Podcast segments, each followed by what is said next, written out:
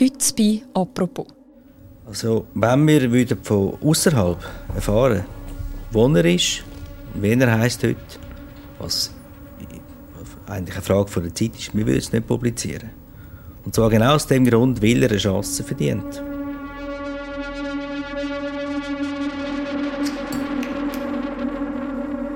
Kriminalfall Günther Canun. Es ist mir also extreme Knochen gefahren. Ich konnte also nur noch mit Mühe können reportieren. Man hat es einfach nicht für möglich gehalten, dass so etwas bei uns möglich ist. Der ehemalige Leiter der Baupolizei Zürich, der 1986 vier von seinen Arbeitskollegen umbringt und einen weiteren schwer verletzt. Er selber sieht sich nicht als Täter, sondern als Opfer und er wird auch öffentlich zu einem Mythos gemacht. Endlich hat mal einer richtig aufgeräumt. Ich war auch schon nahe daran zu schießen. Hoffentlich warnt das meinen Chef. Ich würde auch am liebsten jeden Morgen mit der Pistole durch das Büro rennen und alles niedermachen. Und nachdem er 14 Jahre im Gefängnis war, bekommt er dann auch noch eine zweite Chance.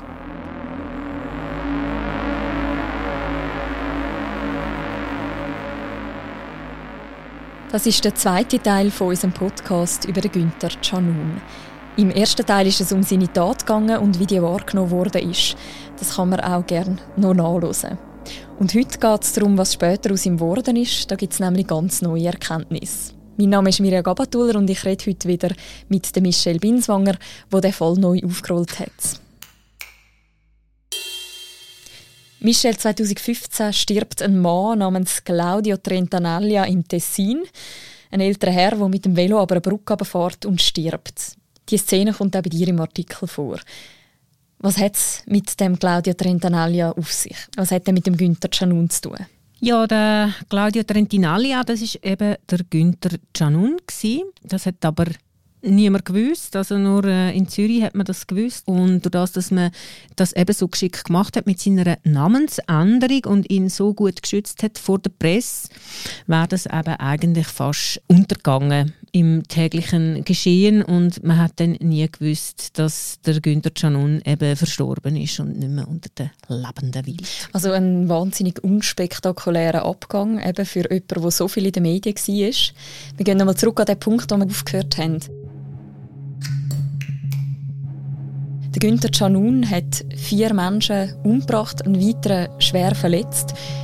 Ihm ist der Prozess gemacht worden und er kommt in die Haft. 14 Jahre bleibt er in Haft.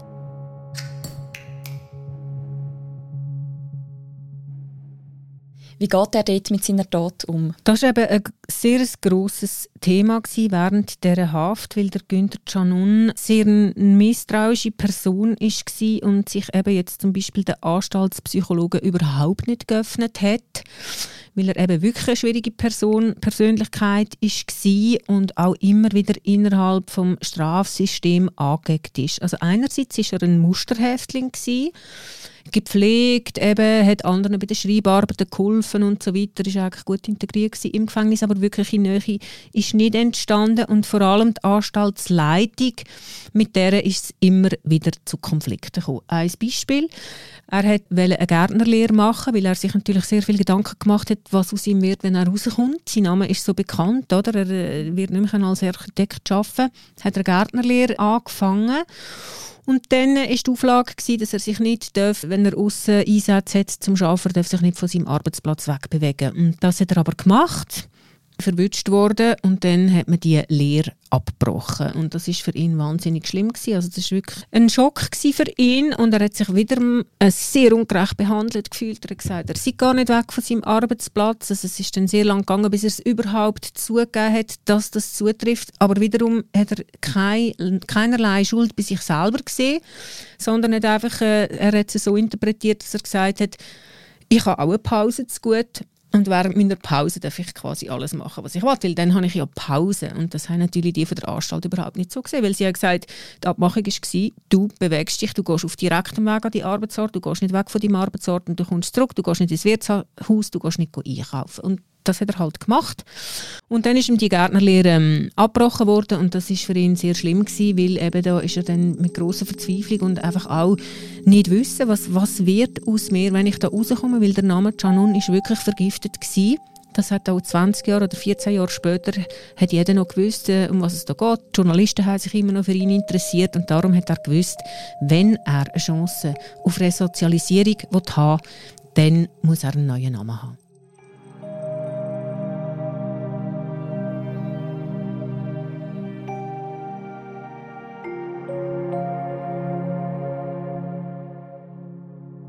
Du hast vorher gesagt, er hätte die Schuld quasi da nicht gesehen wie sich selber. Das hat er ja auch im Zusammenhang mit seinem Vierfachmord nicht gesehen. Hat es mal einen Moment gegeben, wo das geändert hat, wo er so etwas wie Schuldbewusstsein entwickelt hat während der sehr langen Haft?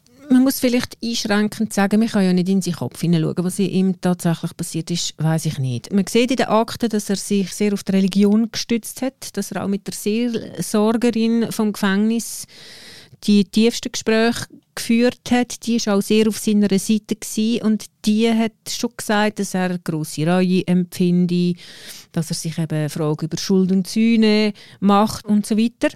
Psychiater und eben die äh, Leute, die die Gutachten gemacht haben und auch die Anstaltsleitung, eben die haben es so ein bisschen anders gesehen. Die haben einfach bemerkt, dass er bei diesen Fragen, wo es persönlich wird, da einfach äh, nichts an sich ankommen dass er nicht bereit ist, über das Auskunft zu geben und daran zu arbeiten, an sich selber zu arbeiten und vor allem die Frage zu beantworten, welche Anteile von mir haben eigentlich dazu beitragen, dass es zu dieser Situation gekommen ist. Und er ist eigentlich Zeit seines Lebens, das sieht man bis zum Schluss, hat er eigentlich darauf gewartet, dass man anerkennt, eben, dass er ja ein Opfer ist, dass er ja irgendwie zu dieser Tat irgendwie getrieben worden ist. Und das hat er nicht eingesehen dass das die Welt draussen nicht so sieht. Und er hat das dann vor allem äh, den Journalisten angekreidet, dass die eben so sensationslüstern sind und sich nur irgendwie auf die Sensationalität stürzen und gar nicht sehen, eben wie er als empfindsamer Mann, Mensch, eben durch das brutale System eigentlich äh, zu diesen Mord getrieben worden ist. In diesen Akten aus dem Strafvollzug, die sind bis jetzt nicht öffentlich gewesen, du hast die aber können anschauen geht es vor allem auch um die Zeit nach dem Gefängnis, nachdem er aus der Haft kommt. Du sagst, der ganze Fall sagt ja auch einiges über die Fokussierung auf den Täter aus und darüber, wie er eben wieder in die Gesellschaft integriert werden soll. Was meinst du da damit? Also unser äh, Strafsystem oder unser Justizvollzug ist ja auf Resozialisierung angelegt. Das heißt, man schaut eigentlich schon während der Haft, äh, wie kann man die Person so begleiten, dass die eben dann wieder äh, kann in die Gesellschaft sich eingliedern oder da dazugehören eben zum Beispiel ein Job, da dazugehören Beziehungen und so weiter, weil äh, man kann ja nicht jemanden einfach bis äh, zu seinem letzten Tag in Haft behalten nach 14 Jahren und dann einfach Knall auf Fall rauslassen. Jetzt war eben beim Günther Canun ein kleines Problem, gewesen, dass äh, erstens er keinen Job gefunden hat, weil niemand etwas mit ihm zu tun hat, wegen seinem Namen. Das ist ihm wohl bewusst gewesen. Darum hat er ja schon ganz früh in den 90er Jahren eigentlich eine Namensänderung beantragt.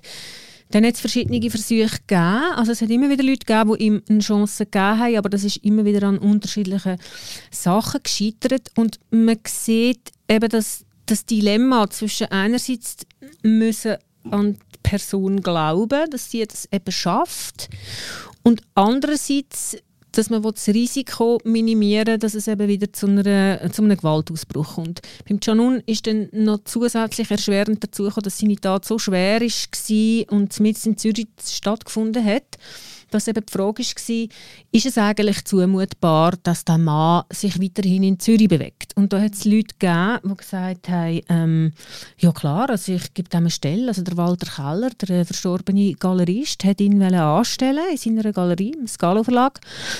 Und ähm, andere haben gesagt, das, ist, also das kommt gar nicht in Frage, weil es könnte ja sein, eben, also hat es wirklich Leute gegeben, die auch nach 14 Jahren noch Angst hatten von ihm. Die Hinterbliebenen, oder, denen hat man ersparen, dass die dem Mann einfach so in der Straße begegnen.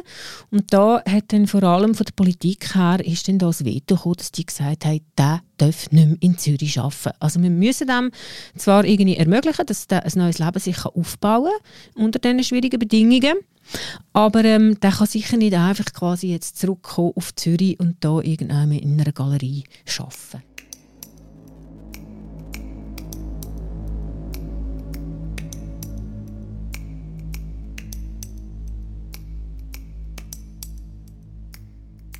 Also etwas, was mir auffällt, sowohl in deinem Artikel als auch in denen, wenn du die Dokumente aus dieser Zeit anschaust, die Filme, die es damals gegeben hat, die Radiobeiträge und so weiter, es geht immer um ihn.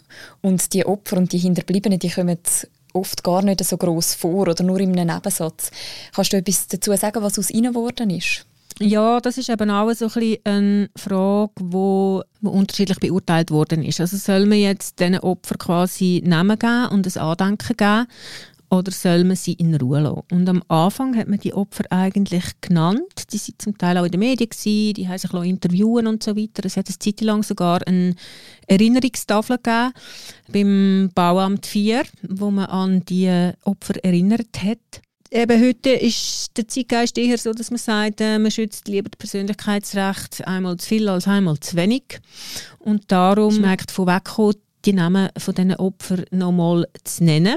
Aber das, sind ja nicht nur die Leute, die getötet worden sind, sind Opfer, sondern auch die hinterbliebenen äh, Mütter, Väter, Töchter, äh, Ehefrauen und so weiter, wo das natürlich bis an ihr Lebensende eine Wunde, eine Narbe ist in ihrem Leben. Und ich glaube, auf die muss man berücksichtigen. Und da sind auch Fehler passiert. Also ein kleines Beispiel, eben man hat ja... Äh, lang geschaut, wenn kann er jetzt in die Halbfreiheit, wenn dafür wieder arbeiten, wie macht man das?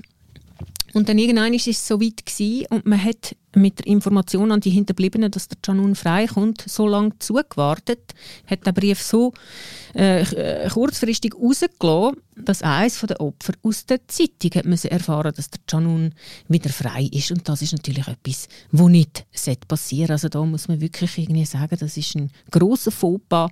Und eben da hat man sich irgendwie zu sehr auf den Janun konzentriert und sich zu wenig Gedanken darüber gemacht, was das für die Opfer bedeutet. Ist das eine Frage, die wir uns auch selber stellen wenn wir jetzt über den Janun weiter berichten? Wir geben ihm ja mit dem auch nochmal quasi Aufmerksamkeit. Wie ist es dir mit dieser Frage gegangen?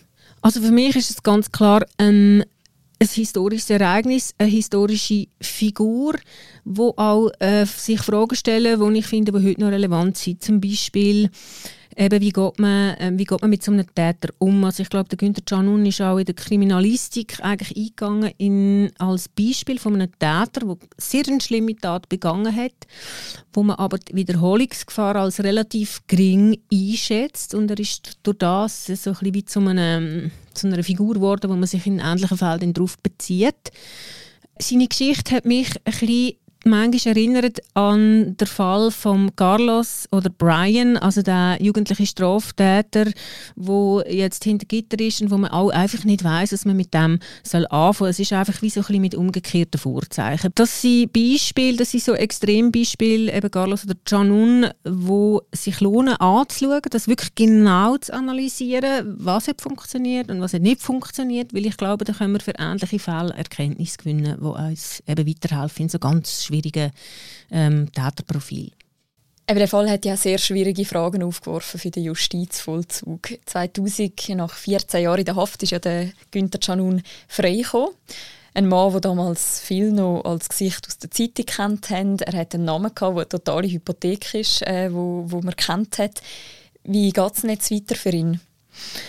Also man hat natürlich gewusst aus im Justizvollzug, den muss man von der Presse verstecken, weil wenn jetzt gerade als erster Blickartikel kommt, dann, äh, eben, dann, dann steht er wieder vor dem Nichts. Und darum hat man äh, wirklich gerade direkt vom Gefängnis in ein Kloster in äh, Lugano gebracht, wo er dann unter neuem Namen gelebt hat. Er hat aber immer noch, also seine Namensänderung ist nicht bewilligt worden und das hat für ihn bedeutet, dass er halt dann trotzdem immer noch mit seiner Vergangenheit konfrontiert wird. Er hat zum Beispiel kein Konto können eröffnen, weil äh, eben, als er seinen Pass gegeben hat, hat der Schalterbeamte gesagt, nein, unsere Chef findet nicht gut, wenn wir ihnen das ermöglichen.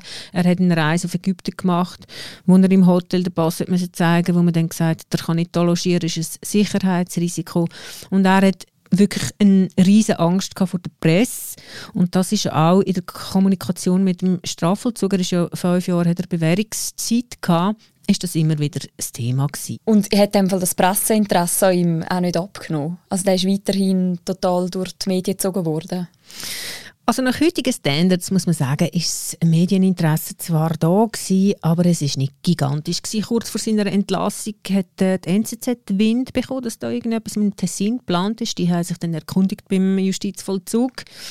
Der Versuch von der NZZ ist, äh, glaube einer der letzten Versuche überhaupt gewesen, von Journalisten, den Günther Canun zu finden. Es hat ja dann nach seiner Entlassung im Februar auch auf SRF einen Club gegeben zum Thema Resozialisierung eben von solchen Straftätern und dort ist der Blick-Reporter Viktor Dammann dabei gewesen und er ist gefragt worden in diesem Club, ob man dann den Günther Canun würde suchen und er hat gesagt, nein, sie haben das besprochen bei ihnen in der Redaktion.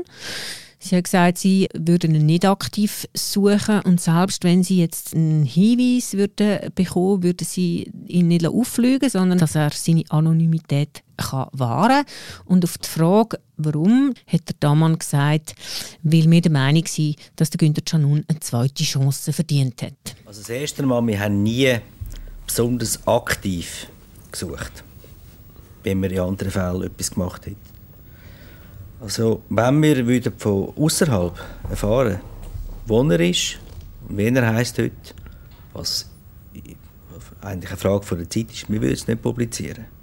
Und zwar genau aus dem Grund, weil er eine Chance verdient. Das ist ganz klar, das haben wir besprochen. Das würden wir nicht machen. Wir würden höchstens versuchen, einmal mit ihm zu reden. Mit einer kleinen Chance, dass er mitmacht eventuell versuchen, das Umfeld zu beschreiben. Das kann man auch, ohne dass er identifizierbar wäre und ohne dass identifizierbar wäre, wo er ist. Hat er denn die zweite Chance bekommen? Was ist geworden aus dem Günther Canun? Er hat die Chance bekommen, er hat die auch genutzt. Er hat Sprachkurs gemacht im Tessin. Er hat sich ja als Gärtner ausbilden. Er hat sehr viel Leute geholfen im Garten. Er ist umgefahren. Er hat von einer kleinen IV-Rente gelebt. Er ist zum Teil, er ist mal auf einer Alp kochen und ich glaube nur die allerwenigsten Leute haben überhaupt von seiner wahren Identität gewusst und er hat bis zu seinem Tod eigentlich wirklich sehr ein bescheidenes, einfaches Leben geführt. Wir haben es ganz am Anfang schon gehört, der Günter Canun ist unterdessen tot. Wieso interessiert denn der Fall trotzdem noch bis heute? Ja, ich glaube, es ist wirklich äh, die Außergewöhnlichkeit von der Tat einerseits, also wirklich da irgendwie seine Untergebenen im Büro äh, verschießen, das passiert natürlich sehr selten. Dann äh, die Außergewöhnlichkeit von seiner Persönlichkeit, eben, dass das so ein sanfter Mann ist, wo man es eben irgendwie nie würde denken wo ja dann eben auch weitergelebt hat. Also oft bringen sich so Täter ja dann selber um und nehmen ihre Gründe mit ins Grab. Das war bei ihm nicht der Fall. Gewesen, eben. Und das hat halt immer noch Fragen aufgeworfen. Warum? Warum macht jemand so etwas? Und dann das Geheimnis von, von eben seinen letzten Lebensjahren. Also die, man sieht eben gerade in Zürich ist es immer zum Jahrestag, also immer wenn äh, seine Tat so eine runde Jahreszahl ist, dann hat man das nochmal aufgeschafft und so. Und ich glaube, das hat wirklich auch, das ist auch eine Art, das zu verarbeiten. Es ist äh, immer wieder eine Art versuchen zu verstehen, was ist da passiert, was ist er für eine gewesen, was hat es vielleicht für strukturelle Gründe gegeben, die dazu beigetragen haben. Ich glaube, das ist einfach menschlich, dass man so außergewöhnlich solche Ereignisse äh, versucht zu verstehen und darum halt immer und immer wieder daran geht und sie befragt. Und was hat dich jetzt persönlich daran interessiert, dich nochmal voll in diesen Fall einzugeben? Ich habe ja das eben als Kind oder als Jugendliche habe ich das so ein bisschen mitbekommen, Janun, und ich bin eigentlich zufälligerweise auf sie Tod gestoßen. Ich bin nämlich im äh, Kriminalmuseum in Zürich gewesen, wo der Fall äh, unter anderem ausgestellt ist. Und der Herr, der die Führung gemacht hat, hat gesagt, hat dann einfach so beiläufig erwähnt, dass äh, er gehört hat, dass der Günther Canun verstorben ist. Und ich habe dann gedacht, ja, aber das ist ja Big News, oder? Das muss man irgendwie, dem muss man nachgehen. Und habe dann das gemacht und habe dann äh, nicht so viel Erfolg am Anfang, weil ich da einfach überall abgeblitzt bin und mir gesagt das sagen wir nicht, das sagen wir nicht, das sagen wir nicht. Und ja, schlussendlich haben wir dann äh, mittels Öffentlichkeitsgesetz äh, verlangt, dass man die Akten können sehen und Ja, und wenn man dann mal wirklich so einen Blick auf den ganzen Fall hat und das wirklich sich so genau anschauen dann kommt die Faszination wie von allein, weil es halt eben wirklich ein Stück Krimi Schweizer Kriminalgeschichte ist und weil es einfach auch sehr viel drin hat, wo einen bei der Sache behaltet und wo sehr spannend ist zum Lesen. Und es war auch sehr spannend, um dir zuzuhören. Danke vielmals für das Gespräch, Michelle. Danke dir. Das war es mit ein bisschen True Crime bei «Apropos», einem täglichen Podcast vom Tagesanzeiger und von der Redaktion Tamedia. Wenn ihr Lust habt, um die ganze Geschichte rund um den Günther Canun nochmal nachzulesen, wir tun den Link dazu auch noch im Beschreib von dieser Episode. Und unseren Podcast gibt es morgen wieder. Bis dann, macht's gut. Ciao zusammen.